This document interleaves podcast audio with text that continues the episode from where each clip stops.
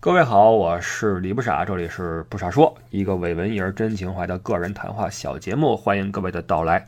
本期节目正确的饭局什么意思？先来解释一下。缘由是昨晚上呃去了趟城里法兰克福，跟几个朋友吃了饭。与会者啊，这参与者的身份有点意思，一共呃六个人，三个中国人，三个德国人。那这一些人里边的这个身份呢？就有点特殊，因为这里边包括我们所普遍定义的所谓的白左，也包括呃 LGBT 啊，因为呃参与者有一位男性啊是同志啊是中国人，呃白左是白人啊，完了还有素食主义者啊，呃当然了没有什么粉红啊女权啊没有啊，再有的话那乱了啊，呃那从这个饭局呢我就觉得哎有点意思，因为大家呃。很多三观是不一样的，很多立场是不同的，但是整体的吃下来聊下来还是挺开心的啊。呃，也很浅显的聊了一些呃话题，但是没有任何的争论。那很明显，这些人是都是立场很鲜明的嘛，但是大家都很友好，说明什么呢？说明大家都有一个度，就是在这些场合啊，公开场合啊，跟一些陌生人见面的时候，你呃既得能经得住他人的立场。那也不至于自己呢，呃，立场崩坏，呃，这个是现代人，就是社会人的一个呃基本的能力了。就是尤其是在西方，因为呃国情的原因吧，或者什么原因啊，大家立场的不统一是一个常态。但也许正是因为大家长期的处在一种意见不统一的一个一一个情景下，才练就了西方人面对不同三观者的一种。呃，特殊的淡定和一种从容，这社会上什么人都有，什么样的神神人、稀人、怪人，呃，残缺的、变态的都有。我不会因为你们的出现而感到呃新奇或者慌乱，或者说什么我都不会。我虽然说可能不支持你的观点啊，但是我允许你的存在。啊，我甚至可以允许你拉帮结派，你成立什么呃组织，你上街游行去举口号都可以，因为你有这个权利，我有这个权利，那看你怎么去怎么去运用，对吧？所以这就是西方社会一个我们所经常说的他们的稀释自由，就是我们不说大的，说个体的话，就是不论你多呃奇葩，多呃怎么着啊，我很淡定，你奇葩你的，我有我自己的想法。尽管我们可能同处一室，但是我们没有必要撕逼，也不需要去干架。包括包括家庭内部，就是因为这个政见这玩意儿啊，在西方是虽然说大家有各自的政见，但是夫妻之间尽量少聊这玩意儿，尤其是两个人意见政见相左的时候呀，别聊。就很多家庭啊，到了大选投票的时候，就是夫妻之间根本就。不去问，就是这是一个默契。你别问对方投给谁，因为投票这个事儿是你的综合政见的这个一个一个一个结果。你是站谁队，说明你支持谁的立场。那你如果投的票跟我的方向不一样，说明你的说明我们政见不同。那政见可是三观的一个在政治立场上的投影啊，对吧？比如说我支持这个这个党，他要搞环保。完，你支持那个，他要搞扩张，这能一样吗？对吧？这完全是相左的一个一个事情。那你说，这争有结果吗？争不出个结果，你非争个什么妻离子散不可。所以说，在这个社会里面啊，学会容纳和包容不同的意见和三观很重要。那西方这种对他人的呃这种各种的嗯不同啊，这种异己的包容啊，跟我国有些区别，这个是有原因的，因为我们从政治上来说，我国并没有那种像西方国家这样的政治多样性，对吧？西方国家是你不论是两党也好，多党也好，那一个这个一个那个，或者说各立山头，都有自己主张。但我们没有，我们都是一个方向，什么方向？正确的方向，对吧？因为但凡你不是这方向的话，基本上那你你你就对吧？你肯定不正确。那既然你不正确，你能够声张吗？你能够鼓动煽乎吗？不能。你允许有自己的想法，对吧？你可以说我不同意这个，我看不惯那个，没问题，也不会有人来收拾你，不会有人来来怎么着你，迫害你都没有。但是你不能够说我成立组织，我上街什么，这就完了啊？那你就对吧？所以这种政治环境的政治立场的单一性，就导致我们的整体的政策，你不论是国策还是说什么政策，包括价值观导向来说，都比较的统一和稳定。呃，基本上来说就是比较尊重、遵从传统那一套，因为传统你延续传统是最稳定的方式，对吧？那稳定压倒一切嘛，稳定是一切的前提。那么传统是不是绝对正确？当然不是，因为价值观肯定是与时俱进的，它与这个社会的经济水平、呃开放程度。啊，这个意识形态都是一起前进的。那么，在这个与时俱进的过程中，总会有一些人跑得快一些。那这些人可能会觉得有点受束缚。你跟传统格格不入，就是跟多数人格格不入嘛，这就是个问题。我们都知道，就是在我们这个文化里面，少数派是不太舒服的。你不论是什么枪打出头鸟也好，或什么也好，总有一些，呃。普世价值和传统经验和来自老人的忠告，告诉你不要做那个少数派。你单位的领导、你的父母、社会舆论等等的，都可以用传统价值观来给你进行一些教育。总之，反传统在咱们这儿不是一个好事儿。当然，这个社会这种模式有没有好处？有好处，因为它避免了很多纠纷，就没有内耗嘛。大家不用说就一个点争过来争过去，然后。费口舌上街，然后最后还拽什么瓶子、烧垃圾桶，然后出动警车去维护，这是对吧？我们没有这个内耗。那么从这个饭局啊，我就想起了最近的一些事儿啊，有关于这个种族的，有关于性别的，有关于政治立场的等等。所以接下来我们来一一的说一说，呃，由这个正确的饭局，我对最近的一些事儿是怎么看的。先说这边一个。好玩又荒谬的事儿，就是刚才我们说过的内耗啊，就西方社会典型的内耗。最近啊，德铁有一个新的想法，就是把坐车逃票的这个行为啊改个名儿。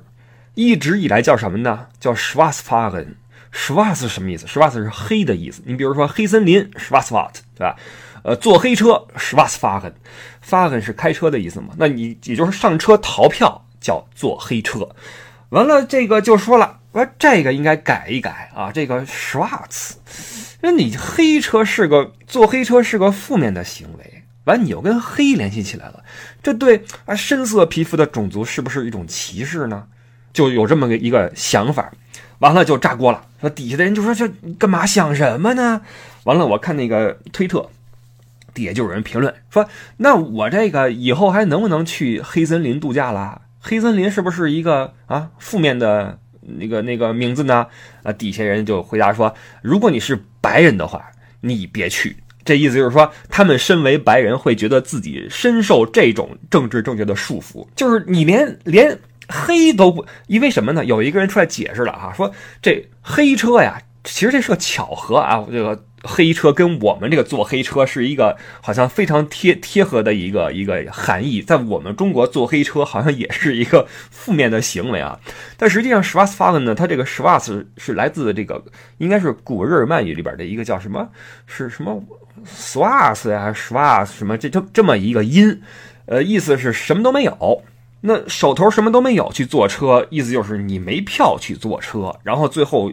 这个音译啊，成为了 Schwarzfahren，就是坐黑车。实际上，它跟这个黑是没没关系的一个行为，只不过后来这个音比较近，就成了这个 Schwarzfahren 的，是一个巧合。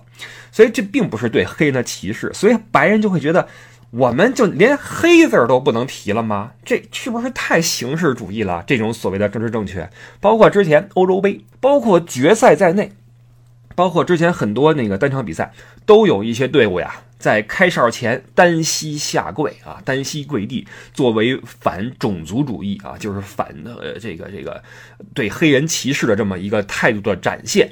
那包括欧洲这边球赛啊，就是各位是看不到的，就是我们看欧冠啊，在欧洲看欧冠的话，你会看到很多很多关于反对种族歧视的这种公益广告。C 罗也好，梅西也好，什么也好哈，找一堆球星来，然后一起跟你说反对种族歧视，不要种族歧视哈。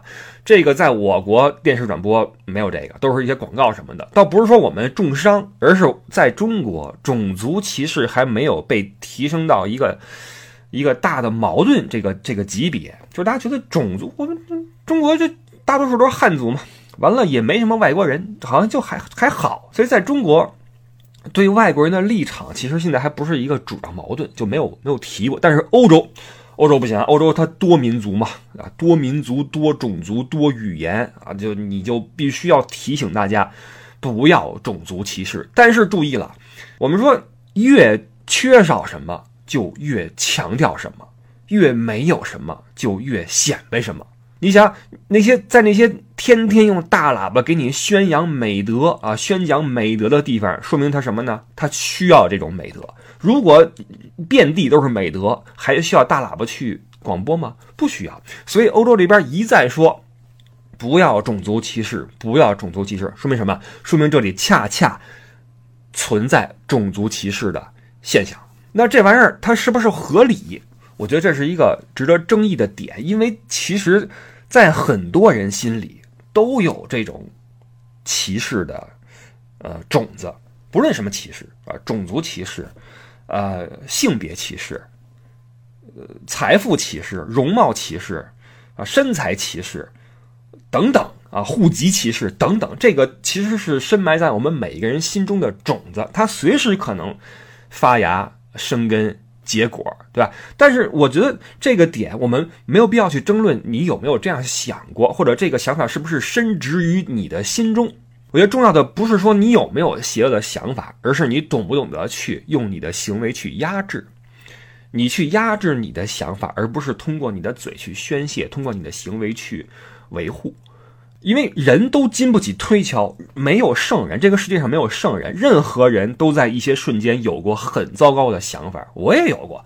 你比如说，我绝对不是个种族歧视的人，但是我在比如说呃民族性这块，我有我强烈的个人的看法，我对有些民族就是，对吧？就有有我很强烈的态度，包括我也曾经是一个非常强有力的地图炮，因为我认为，不论是地图炮也好，还是民族性的这些。嗯，这些怎么怎么说？这个叫做呃偏见也好，都是有现实依据的。但是我说这些是什么意思？我虽然有我自己的偏见，在很多个领域里有我自己的偏见，但我不说，我绝对不会说这事儿我这么想啊。你看啊，这个就说明这事儿是合理的，如何如何，我绝对不会这么做，我也不会这么说，我会克制我自己这个想法。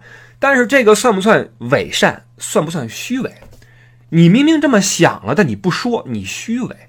我认为这个事儿也看你怎么去考量，因为比如说，比如说我，我内心中有种族歧视，但我从来都不说，那么不说就意味着我没有通过我自己的行为给他人带来伤害，那么这么一来，我的行为跟我的内心就已经有区别了。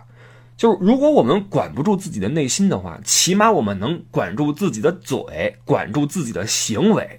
对吧？因为这个世界现实的样子，就我们现在眼前的这个世界的真实的样子，正是我们内心的各种情绪和我们呃经过深思熟虑之后做出的行为之间的这么一个平衡。可能我们的内心很坏，但行为没这么坏；或者可能我们的内心很善良，但是做的又不怎么样。真实的世界是我们的内心和行动之间的一个一个平衡。所以，如果你你是个心口不一的人，而你的心口不一让这个世界变得比你的内心世界好了一点的话，那么请你继续做一个心口不一的人。我是这么想的。如果你真的歧视黑人，你你有性别对立，比如说你歧视女性，你厌恶男性，你觉得黄种人是垃圾，白种人是垃圾等等，请你保持你的看法，不要去声张，不要去宣扬，更不要振振有词的用你自己的论断。所有的依据，所有的所谓的证据，都不是支持我们做出这样结论的一个理由，这不好。那这个是我对种族主义的一个看法。当然了，这个这事儿其实在中国还好啊，还好。我只是这么一说，因为根据欧洲这边的这个这些事儿啊，让我觉得他们确实是深受这些东西所害，因为内耗嘛，对吧？你歧视我，我歧视你。尽管在球场上，在很多地方都说不要种族歧视，包括在很多城市的涂鸦上面都有写哈，就反对种族歧视。但是你越宣扬，越说明这个东西、这个问题是真实存在的，对吧？这是欧洲社会的一个多民族、多种族社会的一个一个问题。那么种族主义在昨儿那个饭桌上就不是什么问题啊，因为我们三个中国人，三个德国人，呃，而且那三个德国人都是对中国极其了解的啊，都都说中文，那是一中文局啊，是一中文局，你能想象吗？呃，三个中国人跟三个德国人在一个德国的中餐馆里边用中文啊，夹着几个德文词儿啊，吃了顿饭，聊了很多事儿啊，这是一个非常的 非常跨界的这么一个谈话啊。为什么说这个饭局很正确呢？因为各各路人都有啊。然后这个，因为这帮人在中国也混过，所以这个吃饭也没有什么问题。我指的是口味上，我们吃的是川菜。他们都吃的很开心啊，那个辣的那什么辣子鸡丁什么吃的可可给了哈，就包括他们跟中国混过嘛，所以说都是用筷子，也没有说用呃公筷或者什么怎么着，没有，直接就夹着就吃，这个是挺难得的，因为通常来说，哪怕是在欧洲的中餐馆，也会在每个菜里面啊。呃，给你放一些，或者说给你放一个公筷在桌子上，让你们去用。因为外国人他可能不习惯就一往一个盆里杵嘛，对吧？这是一个习惯问题。但他们还好，他们是很能够适应和尊重中国的文化，呃，中国的传统。其实这个，这说一句啊，就是我们出去出门在外啊，很忌讳的一点就是总以自己的文化为尊，就是我们是最好的。不论是我们中国还是我们大汉还是怎么着哈，就这种想法其实不好。就是你不论你去哪儿，尊重当地的习俗风俗习惯，对吧？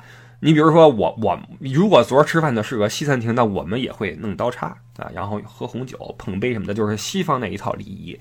但是吃中餐的话，就中餐这一套啊。不过最近央视也在倡导用公筷哈，借由着这次疫情，然后开始提倡这种卫生的观念，其实挺好的啊。这是个。好事啊！我想说的就是，大家不要呃以自己的文化为尊啊。文化是多彩的，文化是平等，而这个世界的文化应该相互交融。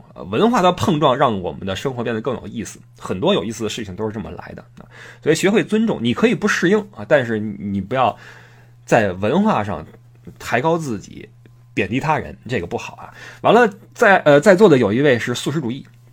所以特地给他点了两个素菜。这素食主义啊也分几种，呃，实际上分 N 多种啊，这个分得很细。但是大体上呢分这么几种：一种是纯素食啊，严格的素食主义啊，这边叫 vegan，就是不仅不吃肉，连什么鸡蛋、牛奶也不吃，而且不吃蛋糕啊，不吃冰激凌，不吃巧克力。为什么呢？因为巧克力蛋糕啊什么里边有奶。啊，是奶制品，全都拒绝，这是严格的素食主义。那呃，稍微宽松一点的呢，就是我不吃肉，但是我吃巧克力，我喝牛奶，我吃鸡蛋。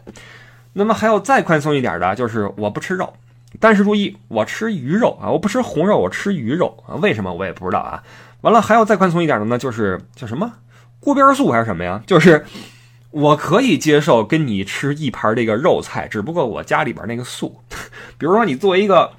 呃，什么宫保鸡丁啊？他吃里边那花生豆，吃那葱，但他不吃那肉，懂了吧？总之，素食主义分很多个等级啊。完，昨儿的就在座这么这么一位，就是一个就是第二等级的，就是他吃鸡蛋、喝牛奶，也吃巧克力，但他不吃肉啊。所以专门给他准备了点这什么啊这个素食主义，在这个呃。就随着社会的发展吧，慢慢的多了一些这样的人，有些是因为身体条件，他吃肉可能他，对吧？各种的原因吧，他不吃；也有是因为是信仰的，呃，因为信仰而素食的话，可能连那些什么葱姜蒜都不沾啊，因为那是刺激性的嘛，对吧？所以种种原因导致一个人素食主义没有问题的，我们尊重啊。所以这个事儿在我国还不多，因为毕竟咱们是刚刚开始。你看，为什么很多人在中国号称吃货？特别乐于宣称自己是个吃货，然后吃播那么火。我个人啊，我个人的观点可能非常的，嗯，那个、那个、那个有失偏颇啊。我觉得是因为最近这个几十年啊，咱们能吃饱了，而且能吃好了。这之前真的是你吃不上，真的。尤其是我们那时候，我我小时候，说实话，真的吃不上什么好的啊。当然了，这个也跟也跟你的这个这个。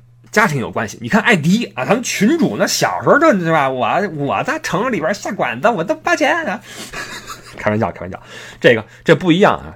但你看这个这么多人这个喜欢吃，我认为是因为食欲是人类各种欲望里面最容易被满足的一种欲望，就是你不论是食色还是求知欲，还是什么征服欲，还是什么是各种欲望里面，食欲是最好被满足的。所以这个吃，尤其是现在社会也发展了，大家也都有钱了，那吃呗，对吧？所以吃播也火，然后都乐于说自己是吃货，然后四处去探店什么的。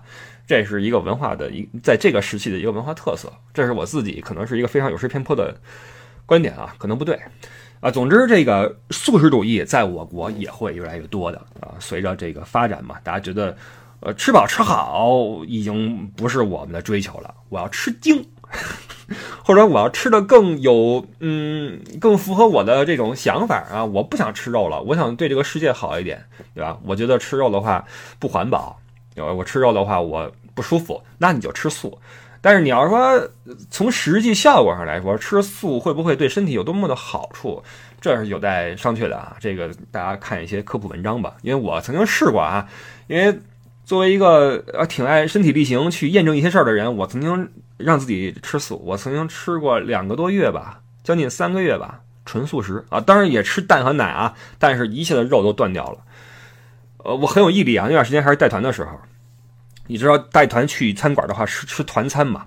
团餐就是几荤几素，完了这个什么哈，那个什么，比如说那个肉末炒粉丝什么的哈，就来了。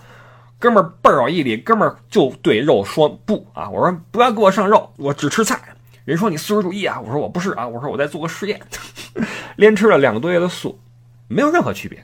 嗯，真的身体上没有任何的说突然变得身轻如燕，然后什么吐纳新，什么醍醐灌顶都没有啊，都没有。然后就觉得，你既然没什么区别，就就吃肉吧，啊，就就就吃回去啊。好，这个事儿过完了，我们说说这个更敏感的一个话题，LGBT 啊，这个因为在座的有一位是同志啊，是个那个对，是个同志，一个小伙子。呃，前不久有一个敏感事件，就是中国。很多高校的这个运营已久的 LGBT 论坛呀，在这个就公众号啊，公众号，呃，在没有得到任何预警的情况下，一夜之间全部被和谐了，就消失了。然后与此同时呢，在国内的这个女权主义呀，也有点举步维艰，就是同时期的哈，就觉得好像这事儿不太好进展了。我先说一下我对这两种主义的看法啊，这态度啊，就是。我不知道这算不算支持啊？但是我我是希望性别可以尽可能的平等，然后性少数派也可以被包容啊。就是我我身边实际上，呃，曾经出现过很多这种性少数派，就是女同、男同都出现过，呃，包括国内也有，国外也有，当然国外更多啊，比例几乎是十比一的比例，国内是非常非常少。国内是没有吗？不是没有，因为这个环境它对这个。性少数派啊，没有国外这么宽松啊，就好比比如说你你在街上看不见什么残疾人，不代表他没有，而是因为这个这个我们的道路啊，对他们不是很友好，所以他们尽量的活在自己那个世界里啊。包括国内这个环境对这个性少数派也是啊，不是那么的宽松，所以基本上大家就不提了，这就造成很多悲剧嘛。就是我有对吧？我我假装是个正常人，然后找个异性结婚，但最后又破裂，又怎么怎么样？最后说我摊牌了，我我不装了，这不就是悲剧嘛？那对于这些人，我我我态度就 OK 啊，我也不我肯定不歧视，但是我也不会说加油啊，鼓励，这也不至于。我唯独反对的是什么？我是反对多数派对他们的歧视，因为我觉得一个事儿啊，一个事儿如果说无关道德的话，它比如说它是纯粹的一个生理概率的话。那就不应该是轮着谁谁倒霉，轮着谁谁活该，就是活该被骂，活该被嘲笑，这就不对了。这不是一个健康的、健全的社会应该有的样子。就是我特别不喜欢，就是多数人对少数人的那种“嗯，活该你倒霉”这种心理。就是谁赶上谁倒霉，谁让你少数派呢？反正我不是，我赶上了那再说。但是现在我不是，所以我我就可以记得你这种谁少数谁倒霉的这种形态，如果任由发展的话。就会变成多数人对少数人的暴政，这种暴政所衍生的悲剧或大或小，我们在人类历史中国内国外见过很多，惨不忍睹。所以，我我对这些无关道德的、纯生理造成的少数派的态度是比较平和的。然后，我反对别人去反对他们，这我觉得是不对的。当然，这种包容和尊重啊，应该是相互的，就是我。我能够平和的面对你，但是我希望你也能平和的面对我。什么意思呢？比如说你是一个教徒，你信基督，没问题，我我不会说支持你信，但我也不会反对你信，但是我尊重你的同时，你不要说天天找我来说，哎，哥们儿。你也跟我信这个，信这玩意儿永生，别你别跟我说这个啊！尊重是相互的，你别来影响我。那所以，我过去我所接触过的这些性少数派，基本上这方面做的还行啊，顶多就是开一些不合时宜的玩笑，当然也不是针对我，而是他们可能可能这个这个这个对吧？这个一不一样之后，大家那个笑点也不太一样啊，可能是啊，我观察过，他们总是会有时候会说一些不合时宜的玩笑。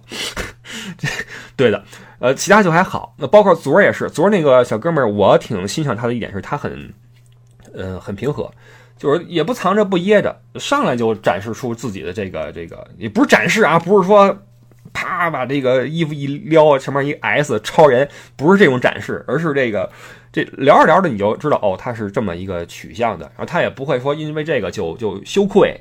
就不好意思，不会大大方方的说，我觉得哪个男星就很很性感啊，我觉得这要是我男朋友就好了什么的哈，大家就一起聊嘛，就也 OK 啊。呃，这是昨儿在一个正确的饭桌上面的一个情况。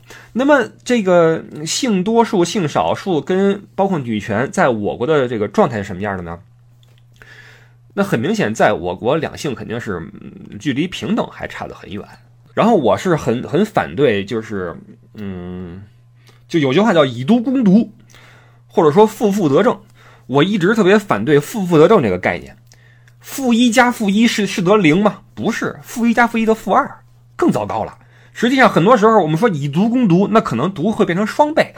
就是比如说男女对立的这个情况，你不能因为。某些领域里面，男性对女性是压倒性的歧视，那女性就也找个地方去反过来歧视男性，这个并不能够取得最后一个一个一个平等，这个会使事情变得更坏。当然，这个事儿任重道远哈，这不是说咱们今天靠靠这个节目来解决的问题，也不是我想去去摆平的问题啊，我只是说我不喜欢这种，对吧？这么去干，包括女权主义，女权最近也不好整。之前这个女权这个有一段猛抬头的时间嘛，就是因为那个贤子跟朱军那个案子。那个案子一开始，我因为支持有女性，如果你有什么遭遇的话，大胆的提出来，然后面对质疑，然后用法律去说话。但是这个案子到后来走向就令人失望了，就是会让很多曾经支持平权的人或者支持贤子的人呀，觉得这事儿是不是没这么简单？因为这事儿变成什么了呢？变成死无对证。这事儿我告你诸君，我赢了，那就是我确实是蒙冤了；我要是输了的话，那就是法你司法有问题，这就不对了。这变成了你利用你身后的舆论去质疑这个国家的司法公正，这就有问题了。这就慢慢的显露出，让人不禁怀疑一个问题：就是贤子，你你背后到底是怎么回事？你背后是什么人？你怎么能够一边选择用司法去处理这个事儿，又利用一些外界的力量去质疑这个司法公正呢？当然，这也不是今天我们要去摆平的问题啊。我只是说，为什么 LGBT 的那些那个什么平台一夜之间都没了呢？公众号，因为跟女权一样，很多事情有点经不起推敲。就是包括前一阵成都不是出现一个吗？那一开始是反对室内吸烟的这么一个事儿，确实是对方那个男性做错了，室内吸烟，然后经劝阻不听。但是你再一琢磨，还是同样的问题。这个维护自己的权益的这位女性，虽然说在这个事儿上是对的哈，就是公共场所不能吸烟，包括男女平等是对的，但是你再往下一挖。这姐们又和那个一些事儿扯上了关系，你比如说在香港的问题上的一些立场啊，就有有问题，所以就真的会让人怀疑是不是有一些外部的东西在借由性少数派和呃处于弱势的女权的平权问题上在做一些文章，因为。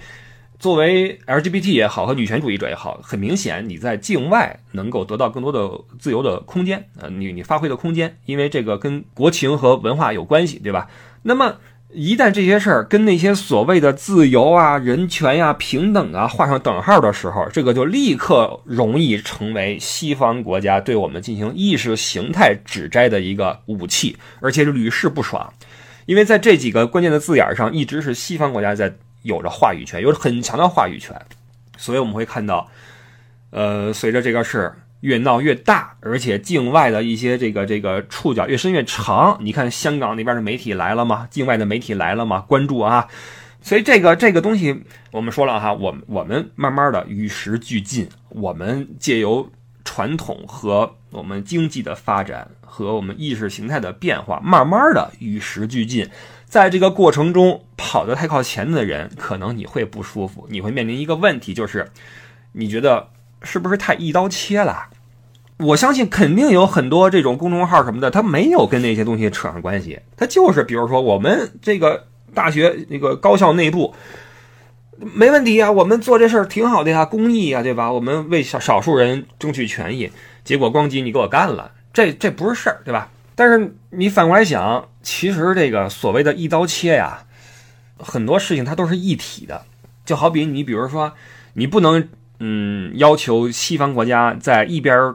保障你充分的那个自由，一边呃严肃的对待疫情，因为它是矛盾的，它不可能在疫情上啊我们封锁，然后在平常的这个这个概念里面，我们绝对的自由不可能。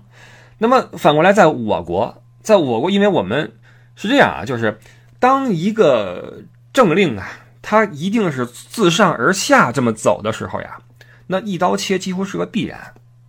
因为你没有议价的空间嘛，你没有说我我们几几个几个组织，我们一起来聊一下，或者我们底下抗议一把，上面就松动一把，这不会的，在我们国家没有这个土壤，我们都是自上而下的一起往前走，统一，没有内耗。但是对于一些少数群体来说，一定会感到一刀切。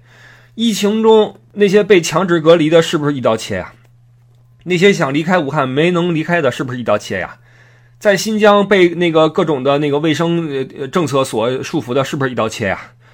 包括现在，现在那个新的一个问题是，这个我们可以待会儿再说几句啊，就是说不打疫苗的话，不能进公共空间，包括你孩子不能进学校，包括什么工资可能绩效要受影响，这是不是一刀切呀？你可以说是对吧？但是这是我们国情的一部分，所以这些被一起端掉的这些公众号们啊，就很遗憾了。可能你们确实不像个别的这种这种平权组织一样，呃，内部有一个邪恶轴心。你们确实没有境外的这些势力的支持，你们确实凝结了很多人的心血，代表了一些人的期待，然后给一些人提供了一个港湾。但是很遗憾啊，说没就没了，这就是给你切了。唉，所以这个就是就是依旧是在博弈嘛，对吧？那可能有一段时间你们搞得很火，然后因为一些什么事儿，咣叽给你铲了。然后过几年又搞起来了啊，这也是个曲线，在曲折中前进吧，只能是这样啊。然后，任何跑在时代前端的人啊，在咱们这个呃文化圈层里啊，都不会太舒服。这个你要有这个心理准备啊啊。所以这个你看，咱们素食主义也说了，种族歧视也说了，LGBT 也说了，女权也带了一下啊。女权可真是不敢碰的一个东西啊，以后我也不提了。呃，然后你别忘了，昨天在座的还有白左呀。那白左对中国的一些立场啊、态度呀，他肯定是有鲜明的自己的声音的，这就不提了啊，因为他们的呃想法是什么，我也不能在这儿说，是吧？尽管说他未必是有恶意的，大部分啊，这么说吧，大部分我们能够听到的来自西方国家的个体对我们的一些质疑啊，多数啊。可能是我见的少，但我认为多数不是来自恶意，而是来自不了解，因为他自己的生长的空间和环境跟我们差的太远了，他很难跳出西方世界的主流文化圈做的定义。比如说，到底什么是自由，什么是平等，什么是博爱，它是有强烈的西方烙印的。那你带着这种西方烙印去分析东方国家，这很难。尤其中国是一个如此特殊的国家，所以大多数来自白左的对中国的攻击和质疑啊，我认为不是因为恶，而是因为不了解。就算他来中国住个两年，他可能依旧无法了解。谁让中国如此的神秘呢？中国这个体量是您，如果说中国两年就被人给琢磨透了，那这还叫中国吗？中国多复杂呢，对吧？多不得精深呀，对吧？所以这个事儿，政见的东西就不提了，这个政治立场就不说了。完了，最后我想提一句啊，就是所谓的正确的饭局，正确指的就是政治正确，不论在哪个领域。那么我们说了半天，这个西方世界在这个呃这方面会有内耗等等的，是一个很不好的一个现象。那么在中国就很稳定，对吧？统一去发展。但是中国有没有这种过分的政治正确呢？你认为有没有？我举个例子好吗？我不敢说一定有啊，不好。但是我有一些切身体会，就是我们就是在这个嗯。比如说一些公司啊，一些媒体，呃，在对自己的这种政治正确的这个，呃，这个要求上面啊，真的是很严格。因为你们会发现，一段时期以来，在文化类的这个输出上面哈，标准变严了。你发现没有？一度我们是还是有些空间可以发挥的啊，有。但是慢慢慢慢的，你会发现，呃，下架的东西越来越多。然后道歉的人越来越多，然后通过一些行为给自己加标签的人越来越多，到底是哪些文化节目被拿下？然后人们急于用哪些标签来呃保护自己？你我都心知肚明。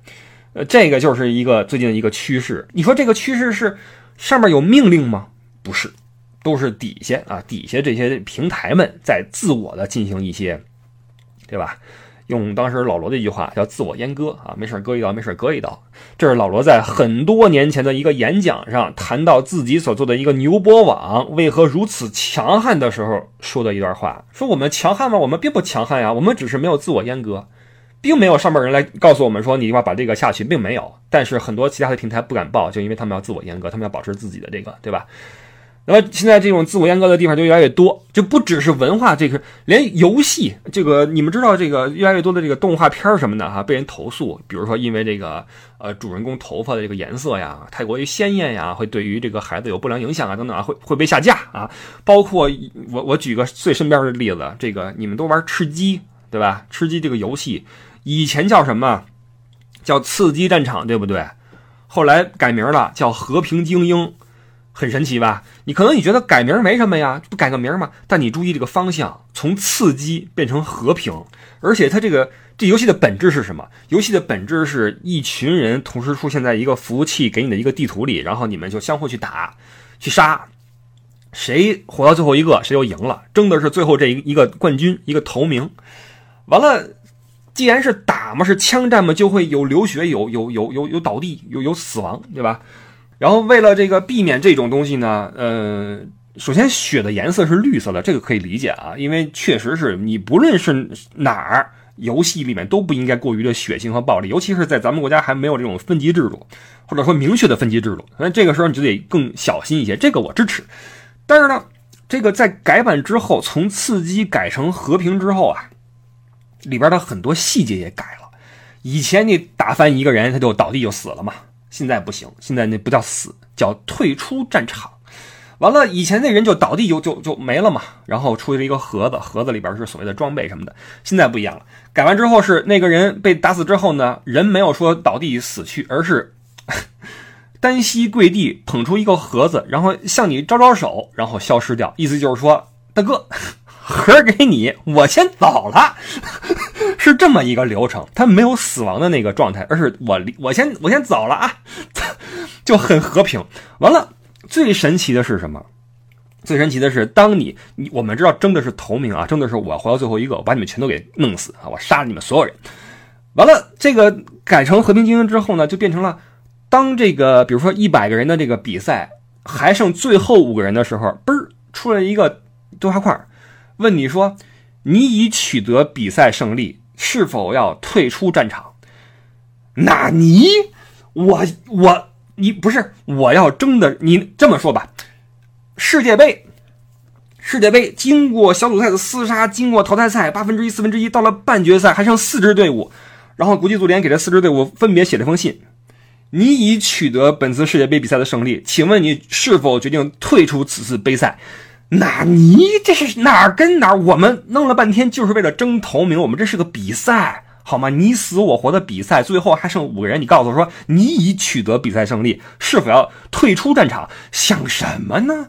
所以我觉得这个是在游戏界的一种对政治正确的过分追求，正如同大家对德语的 Schwarzfahren 这个坐黑车要改变一样，都是过分的矫枉过正的对正确的追求，也是一种内耗。说实话，只不过我们的内耗没有冲突就是了啊，你就你就你就忍了吧，是吧？哼，这就是我我们的某种政治正确，对吧？但是呃，之前也说了啊，任何体制、任何的嗯国家、任何的制度都会有副作用。你可以拿出来抱怨，但是你要有心理准备，这是一体的啊。他如果说真的能够既保留优点又改掉缺点的话，那不就成了一个完美的世界了吗？当然了，我们向这个方向努力，对吧？这也是为什么会有很多人吐槽、吐槽一刀切、吐槽什么什么什么。他们心中不是不知道中国很好，而是他们希望能变得更好，好吗？正如那句话，啊啊啊！只要人人都献出一点爱，世界将变成美好的人间。还有一个一句话啊，告诉你一个发现，你和我都会感动。人字的结构是相互支撑，相互支撑，暴露了年龄啊。嗯，好吧，这期也差不多了啊。我不知道这期能不能够存活很久，其实其实都还 OK 啊。嗯，行吧，那就感谢您的收听，我们的听友群。加微信 l e y o u e d d i e，这是我们群主艾迪的微信啊。想入群的话，找他注明入群。然后我的微博、新浪微博艾特李不傻，微信视频号也叫李不傻。感谢您的收听。本来今天还想聊点什么呢？最近大家很多人在争论那个是不是强制打疫苗了啊？呃，时间不够了，我们留着以后再说吧。感谢各位的收听，我们下个周日再见，拜拜。哦。上班有鱼摸，回家有酒喝，拜拜。